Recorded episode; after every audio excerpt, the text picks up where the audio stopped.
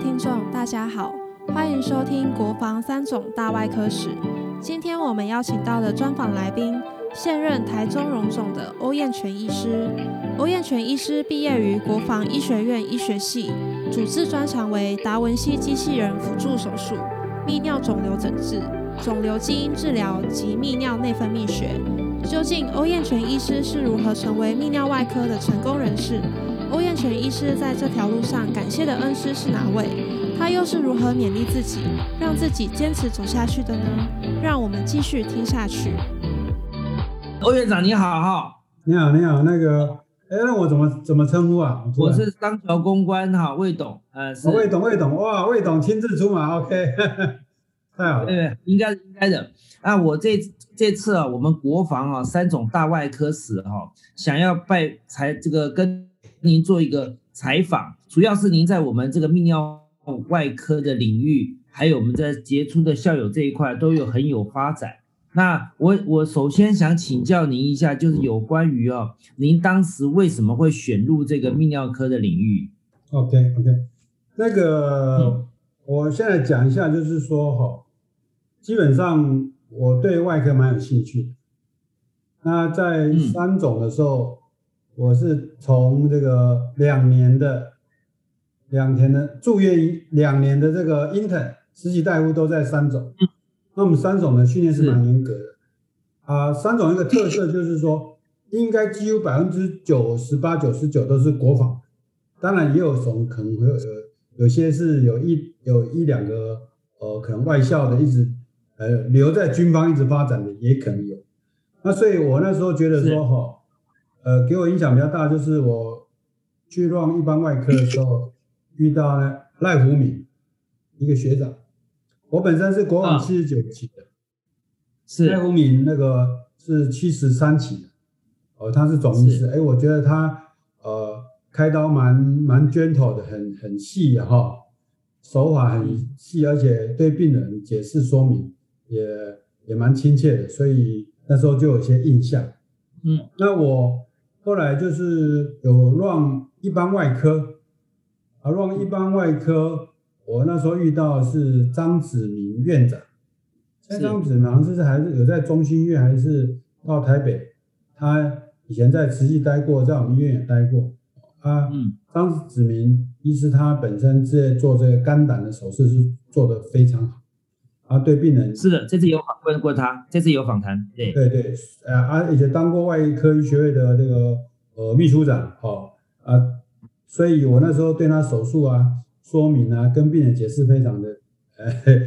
非常印象很深刻，而且我那时候是是呃张院长的实习大夫，那我印印象很深刻，就是说哦那时候因为刚好。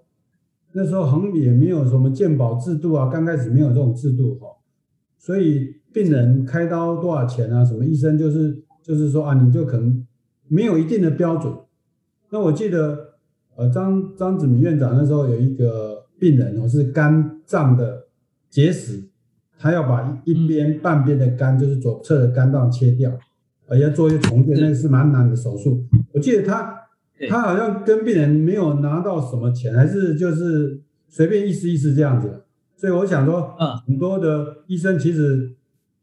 就是基本上他就是希望把病人照顾好。我们医生端哈不会说啊这个钱是多少钱，算多少钱，不会是不是不是在做生意嘛，所以不会考虑到这个。那后来我才知道说，哦，其实这个病人跟啊张子院长还有一点关系，就是他的他是他的算亲家。张子明院长的弟弟哈，弟弟娶这个这位病人的呃的女儿，女儿，啊那时候因为那个他手术比较困难，所以开完刀有一阵子还在恢复，啊，所以呃张张子明院长看说，哎，我我这个这这个英英腾看起来好像也蛮蛮 smart 的，说那那个刚好后来就是真的，哎，那时候已经预定要结婚了嘛。结婚的时候，他刚好手术完以后，可能体体力还不是恢复的那么好，就叫我去当那个特别特别的实习大夫啊，特别去照顾。结婚那一天，我我记得我也没有什么照顾，我就在那边，也就是坐在也是吃喜宴这样子啊。他后来就收了三个红包啊，就是，然后是那个呃，诶诶，张院长帮我们给我忘记，我记得是那个，诶，他的亲家啦，还有还有他的弟弟，是不是？要给我三个红包，算一算，哎，好，好像不少不少给我不不少的一个那个，所以哈，那时候我就印象非常深刻，他就病人很好。那天我记得那天我收到三红包。啊，那三红包加起来不不少钱嘛？那唐代是接近接近一万块还是，多少啊？那时候啊，我忘记我也有没有收啊？我觉得好像是没有收还是怎么样？呃，英英腾啊，照顾病人是应该的。啊，还另还有另外一点就是哈，那时候我的主我的住院医师哈，跟我的带我的住院医师是那个孙医师孙光焕，也当过国防医学院的呃三军总院的院长。哦，还有孙将军，啊，那个孙将，到后来刚好哈，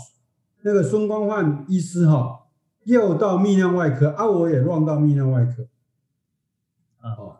所以孙孙大夫应该也算是我启蒙的老师啊，因为我那个当 intern 就跟了他两个月，在一般外科，还有在哦泌尿科，那那时候我的主治医师是，呃，是张胜元，张胜元啊，呃，当过。啊，军局局长，还有呃这个国防医学院院长，还有台北市立联合总院的院长，他现在是慈济这个医疗医疗计划整个的一个呃算是策略这个策略长，策略长，对，是。也有几次来跟他见面。那我现在要讲就是说我那时候印象哦最深刻的就是说哦我有一个病人，哦那个病人我现在名字还记得哦。那病人名字叫做欧玉豪，欧玉豪。哦，这个小对他，他是他姓欧嘛，跟我同姓。哦，嗯，那他这个欧玉豪这个小朋友，他是一个肾上腺的肿瘤，非常大的肿瘤啊。他这个肿瘤哦，会分泌一种男性男性的荷尔蒙，所以他就变得很早熟。刚开始家属觉得哦，这个小孩子怎么会长得特别快、特别大？哦，后来发现哈。连那个声音都变得有点沙哑，哦，他发现是一个肾上腺肿，而且肿得非常大，哦，啊，那时候就是说这个病人哦，他也在小儿科，那刚好哈，我那时候前一个月是万行是小儿科，也遇到这个病人，后来就又转来泌尿科处理，呃，所以说我对这个病人印象很深刻，而且这个是一个团队的内科啊、外科啊一起团队来照顾这个病人术前的诊断。哦啊，手术中的一个呃开刀跟麻醉科来配合，因为他这个肿瘤是很大，而且以当时的整个麻醉啦技术啊，吼，还有整个团队，不像现在已经又过了，从那时候到现在已经三十七年前的手术。是这个是小朋友是男生女生啊？哎，这个是一个男生。哦，好，欧玉豪，嗯，欧是欧阳修的欧，玉是教育的玉，豪是豪豪情万丈的豪。嗯，那这肾上腺肿瘤嘛，对不对？肾上腺肿瘤是。那这个这个病人，这个病人哈，嗯，哦，我刚好就是我大概八九年前，我有回去过那个国防医学院演演讲。那我演讲的时候，后面哈都是做了军局的局长啊，在张胜远全场啊，啊，还有那个那个。严中元呐，还有那个几个都是都是军局局长啊，呃，汉保罗啊这些哦，局长他坐在后面呢，我演讲，还有孙光焕呐，还有那个于于于大雄都坐。啊，那时候我当我当 intern 时候，于大雄是是第四年住院生，他们都去读博士班。啊，所以我印象很深刻，我那时候也也跟跟那个提到说这个病人，结果呃，我记得张胜远那个呃局长就说，哦这个。欧玉豪，欧玉豪最近拿来给我看了，现在很好哎，哦，长得很高很壮啊，呃，所以我想哈，其实这个病人的呃诊断在第一个时间点，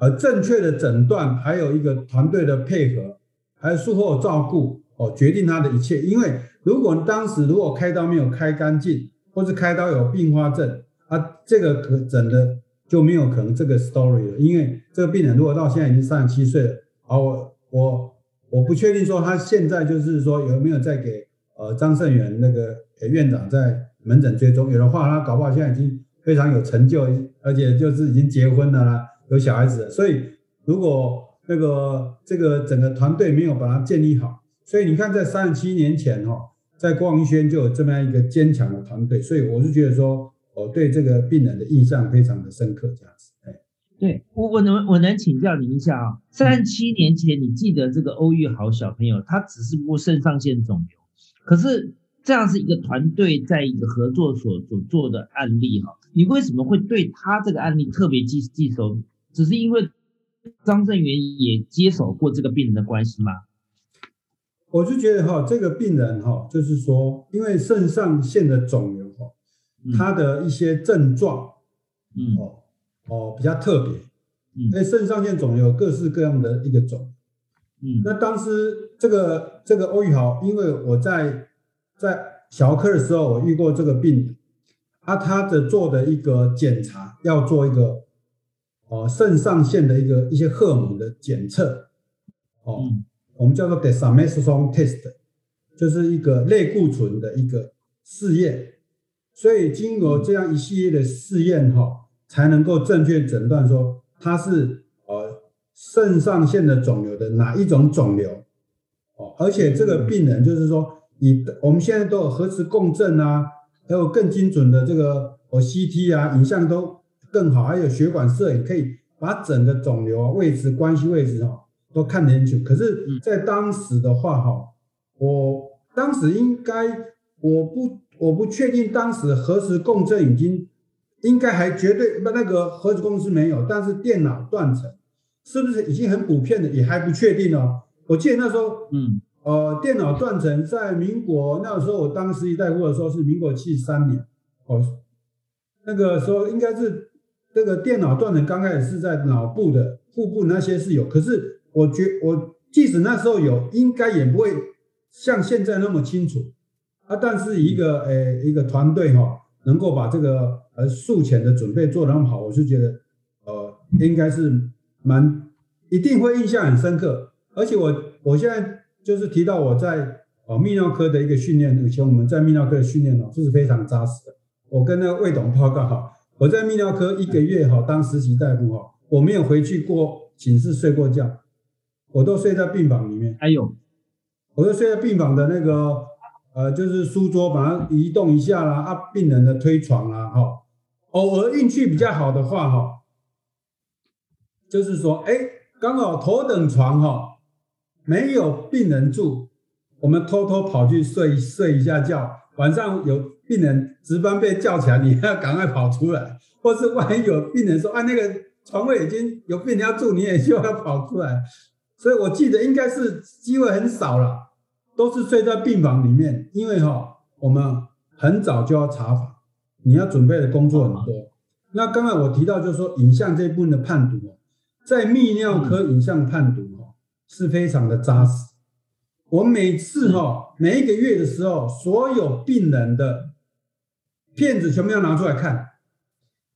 那大家看一下，你你现在你现在那种。病人门诊量或是病人的那么多的话，每一个一个月的时候哈，你看那病人现在大概一个一个团队里面一个泌尿科里面病人就五六十个六七十个，以前可能没有那么多，但是有需要看片子的病人可能二三十二三十个也是跑不掉。我们看那片子的速度之快的，就是要一个实习大夫准备片子，一个大夫秀片子，一个大夫收片子，还要报病历哦。我们我们是第一年的那个实习大夫，第二年。的实习实习的学长，他要报病历，我们要动作要很快。那那那些老师哈，他看片子很快，啊、哪里有问题哪里问题，而且都问到重点。啊，当然问到实习大夫的机会不多，这是可能问住院医师。但是我们要做准备工作，而且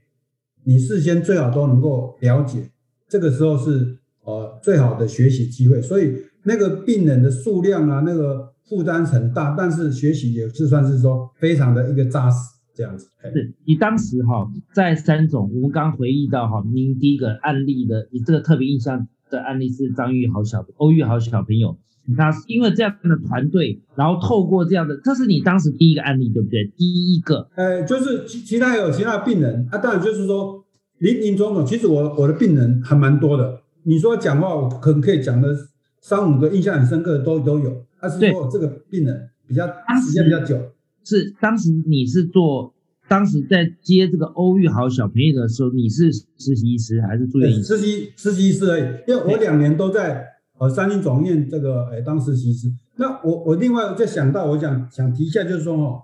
其实真的训练哈，一定要从很早就要就要开始。嗯，哦，现在我们哦这个什么呃这个呃呃见习大夫啦，哦实习大夫啦，又有 PGY 啦，又当住院医师这样子，而且现在又有工时制度啦，哈这个限制啊，我当然不反对啦，因为其实我们那时候真的是很辛苦，哦真的是哦也没有什么值班不值班的，而且我们以前没有。没有什么像现在有有手机啊什么，以前我们就是 B B call 一个呼呼叫器，那呼叫器也不能讲什么话，呼叫就是说，哎，说哎，哒哒哒哒就叫你说，呃，欧燕泉，呃，怎么哪哪一个病房找你就去了，而且那个呼叫器哈是我们四个四个五个实习大夫哈用一个呼叫器啊，哦，所以其他没有用呼叫器的怎么办呢？你就寸步不离，你就只能在病房，那有呼叫器的我可以。可以回回去寝室洗洗澡啊，拿一点东西啊，哦，再再过来。哦，我们没有呼叫器，我们不敢跑，因为你要跑去那里，他找不到你，你就你病人找不到你就完蛋了。而且那时候没有什么，呃呃，哎说哎值班不值班，因为有病人的话找你，你就要你就你就要你就要讲说是什么问题啊，有什么要处理的，因为都一定要交班交的很清楚啊。所以我们真的是病人看到有时候我们帮病人换药，每次换换到最后的时候。呃，月底的时候我们要离开另外病房，说那个，哎，另外科的时候，这些病人有时候都会，哎，痛哭流涕。啊，他说啊，这个医生把我照顾那么好，就要要离开了这样子，哎，我说没有问题啦，那个后面的医师也会照顾的很好这样子。啊，是我我我想再请教您哈，当时啊，您呃，您记得您的恩师是哪几位？在印象当中最严厉也最深刻的，让你觉得整个在你的。泌尿外科之路里面啊，非常的扎实的一个严师是哪哪几位呢？我想应该是那个张胜元老师，是哦，他那个是，他那个他当然对我们那个实习大夫啊，算是比较呃慈祥的，他 对那个呃其他主治医师啊，还有一些是总医师啊、住院医师，他就是呃讲话就很直接了，而且问题哈问的问题都很很犀利。呃，嗯，你不要说怎么闪躲啊，说说怎么支支吾吾的，他就说，哎，你那你看的 paper 是什么东西啊？你都讲得很清楚。以因为我们以前，以现在都讲实证医学嘛，就是哦，哎，讲的东讲西讲，说我个人经验什么那些都不重要，是哪一个 paper 讲什么？那我记得那时候张胜元这个主任就是，哎，你看看 textbook 是怎么讲？因为以前那时候 paper 那么没有那么多，就是 textbook 或者哪里看的资料。然后讲出来，所以那时候真的就是呃不能偷懒，那你回去都要读一些 journal 一些报告哦。啊，我看到就是说那个张胜远主任对这个底下的这个教育教育的很好。啊，另外就是张张子明院长也是，张子明院长那时候哦，我记得那时候他他是做一些那个呃胃胃的一些生理学的一些研究 study，他的研究学术上哦蛮有，很早他就已经。已经做到非常的深入啊，印象非常的深刻。就是当然那时候实习大夫啦，也不了解说他在做的是一些重要性。那现在想想就是说，很多医学的一些创新、一些发展哦，嗯，临床只是一部分的，但是临床很多不能解决问题，一定要从基础来做研究啊。我想是呃，这个国王医学院三一总院最主要就是有这个一直培养这些人才，所以我想说。呃，刚才提到我的恩师，就是说，呃，算是这个张子明，哦，还有呃张胜远老师。那启蒙的那个，哎，住院医师哈，就是呃刚才讲的这个孙光焕，那时候是我启蒙的老老师啊。那个住院医师他跟我们家亲戚，还有那个赖无敏，赖无敏后来好像听说是去去澳洲哦，还有一个钱新南，钱新南一个小儿科的小儿科的一个学长。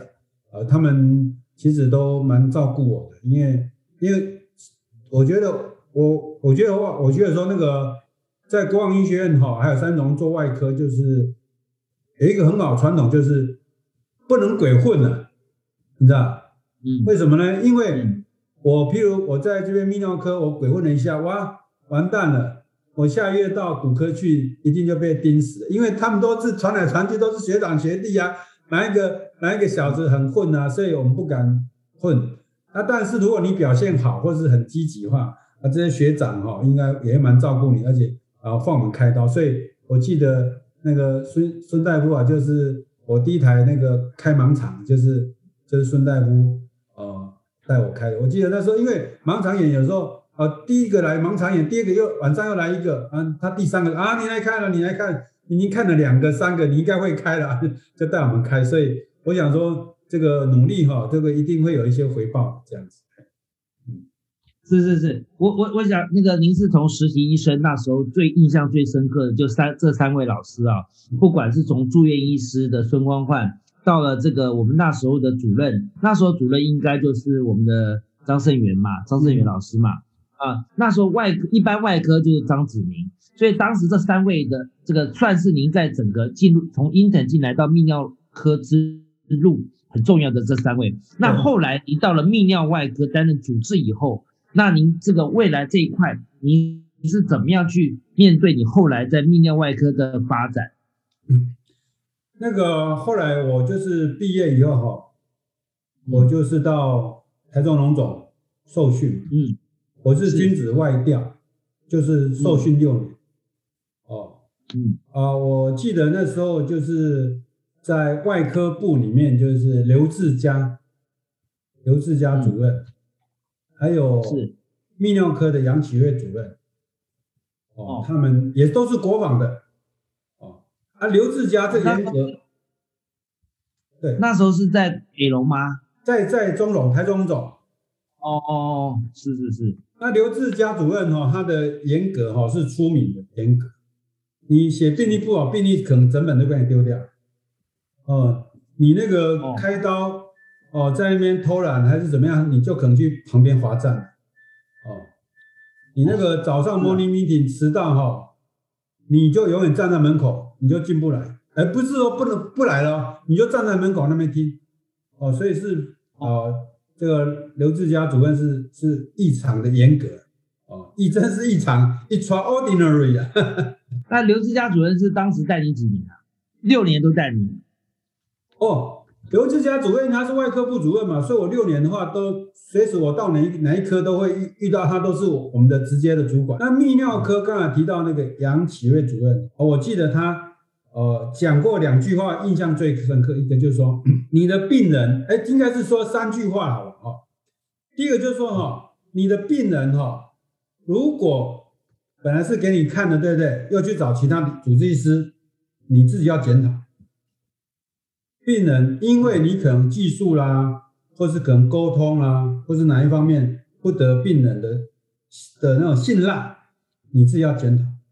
嗯。第二个，他跟我讲说，哈，哦，你这个，诶，就是不要选择病人，因为很多人哦，他会选择病啊，这个病很难，呃，值班的时候都就是想办法，可能又想办法怎么把它推掉，或是说，我叫我简单讲一下了，我就说，急诊室来一个病人，对不对？哦，而这病人觉得，哇，这病人很很很很很糟，很很很不好，本来是今天住院的话，就收这算我的，对不对？哎。我想办法就用什么方式让他不要马上住院，就给他放在急诊室。哎，明天值班又放别人去了，哦，哎，可是我们那个杨主任说，你不要推卸，你什么病人都是收，你就是先把所有病人，因为这样子你武功就很强，你武当派的人也来跟你跟你跟你挑战哈，峨眉派的也来哈，哦，这个什么哎什么这个这个各式各样的人来跟你打，你就打，就 就是武功就越来越高强啊。所以我记得杨主任的时候给我这个印象就是这样子。另外一点哈，他就是讲说，他就是说，有时候我们常常问他问题啊，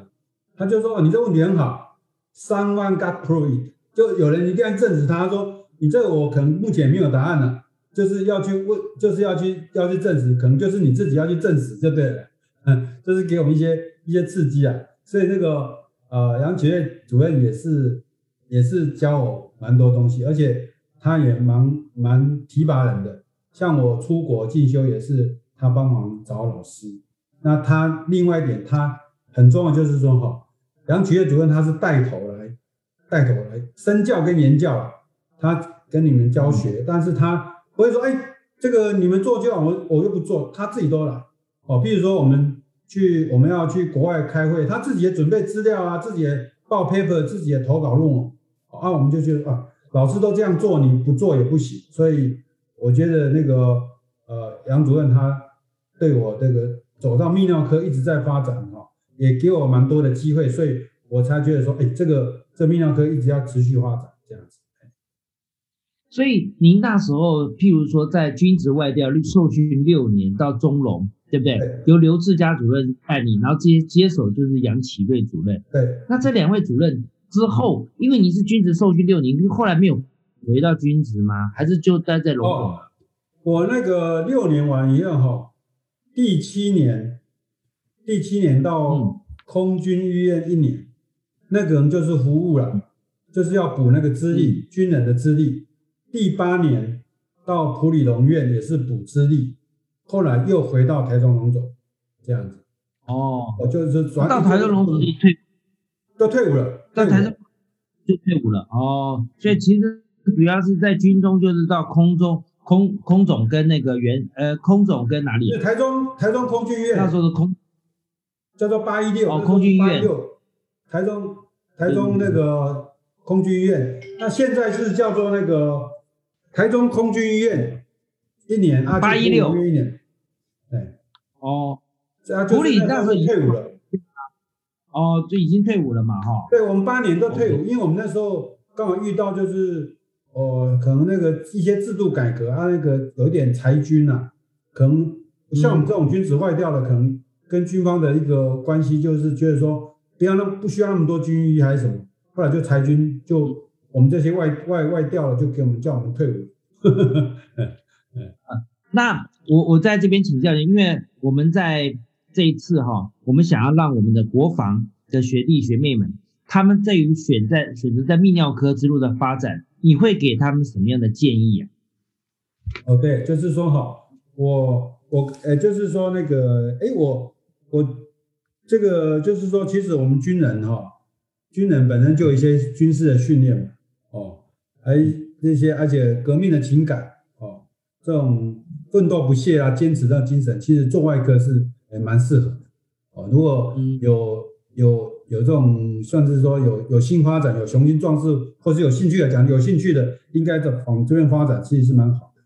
那那个，呃，我觉得就是说，我刚好就是刚好做这一方面有一点小小的一些一些成果。我觉得说最主要是。是要靠这个机会跟运气啊。那机会是什么？机会其实就是说，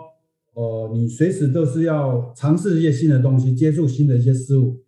而且要什么忍受一些失败，就靠这些累积失败尝试以后，跌跌撞撞，你才能够有这样的找到一个适合的机会。我就像我刚好本身也在做肿瘤啊，哦，还也在做研究啊，慢慢的刚好有些些新的一些发展哦，不管在呃基础的研究或者临床的一些。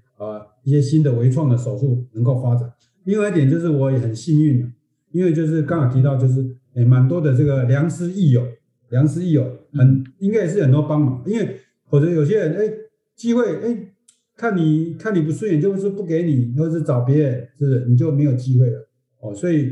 就没有这种没有那么幸运了。所以我我想的就是哦靠着这个尝试错误啦，还有一些呃一些一累积一些挫折。它变成一个很好的抓到这个机会，还有很幸运就是老师这个帮忙。那我觉得说哈，就所以有一句话可以跟那个学弟妹分享，就是这个世界不会辜负真正努力付出的哦，这样一定会得到这个回报啊。所以说这个世界对一定会得到回报啊。那学弟妹如果要做外要做这一科，就是说可能一些要想清楚，因为泌这个外科因为是泌尿外科，或者不管什么外科。其实是很辛苦的，哦，可能这个，呃，我开玩笑就是说，哎，你有时候撞这一颗以后，你可能那那那个老婆小孩子都 都没没有办法照顾，哎，你弄个比较就是把他送到送回那个娘家去照顾你，好好好好拼一拼。那当然假日有空还是要回去看他。但是我跟跟那个魏董报告哈，我结婚的时候，我那时候让台中总的急诊室结婚呢，我几乎都没有去休息啊。也没有去度什么蜜月，就是三天还几天呢？六六日啊，一二两三天呢，根本没有什么去出国啊什么。那我们以前住院医师哈，三天而已。哎，其实不，我不晓得两天还是三天而已啊，其实也没有没有休息到什么，因为人手不足啊。因为我刚来台中荣总的时候，那时候人员很缺缺乏。我我第一年住院医师的时候哈，就被当成总医师啊，呃，这可能是也是破纪录啊。因为我在我做我们我们那个外科，就是每一科都要去。那我整形外科哈，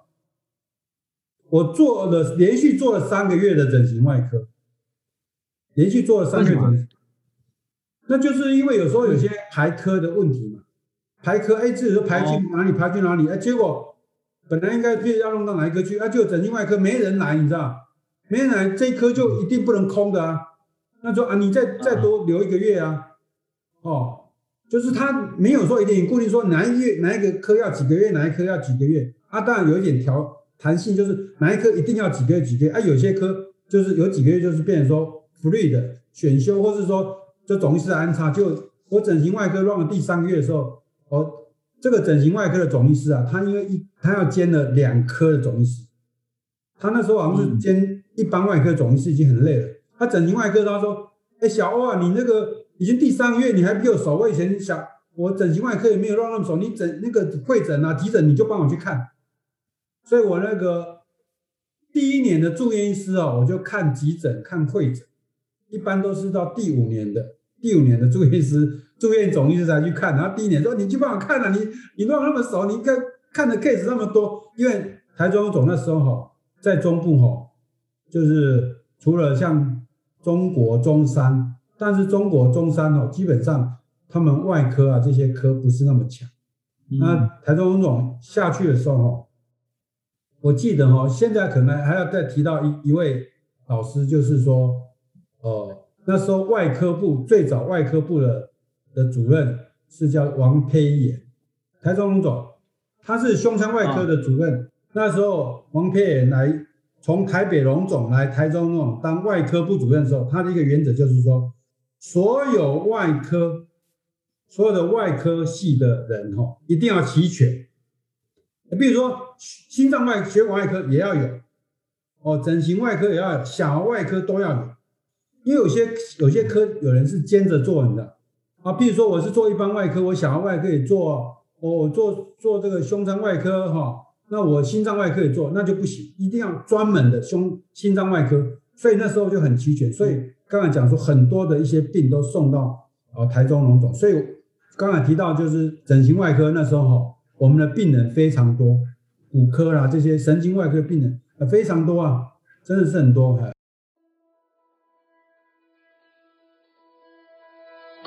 感谢今日观众朋友们收听今日的国防三种大外科史。相信透过欧燕泉医师的分享，大家对于泌尿外科的历史以及医师秉持的信念都有所收获。欢迎订阅分享，我们下集再会。